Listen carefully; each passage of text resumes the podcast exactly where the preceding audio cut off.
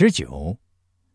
子曰：“德薄而位尊，知小而谋大，力小而任重，先不及矣。”亦曰：“鼎折足，履弓实，其行卧凶，言不胜其任也。”二十。子曰：“知其其神乎？君子上交不谄，下交不独，知其己乎？己者，动之微，急之先见者也。君子见己而作，不似终日。”亦曰：“戒于时不终日，真吉戒如时焉。宁用中曰：断可食矣。”这里我们可以知道，蒋介石的名字就是来自《易经》。二十一，子曰：“言氏之子，其代数几乎？有不善，未尝不知；知之，未尝复行也。”亦曰：“不远复，无知悔，原籍。”二十三，子曰：“君子安其身而后动，抑其心而后语，定其交而孤求。君子修此三者，故全也。威以动。”则民不与也，惧以语，则民不应也；无交而求，则民不与也。莫之语，则伤之者至矣。亦曰：莫义之或击之，立心勿恒，凶。二十四。子曰：乾坤，其义之门也。乾阳物也，坤阴物也。阴阳合德。而刚柔有体，以体天地之转，以通神明之德。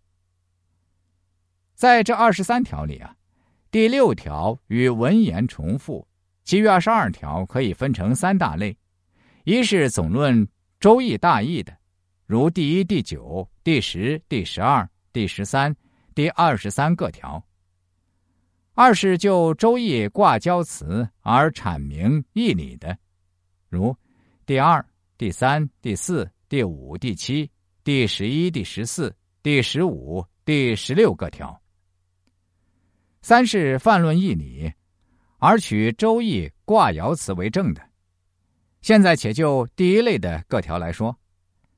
第一条阐明《周易》是圣人用来崇德而广业的，所以是一部了不起的书。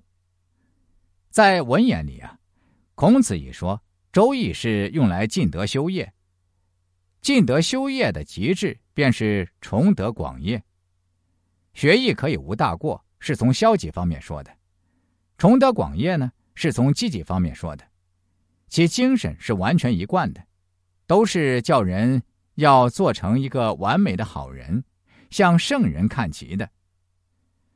第九条说明：“亦有圣人之道四。”就是上辞上辩上象上瞻，《周易》的义理寄之于辞，圣人治义是以阐明义理为主，所以首先便接出上辞。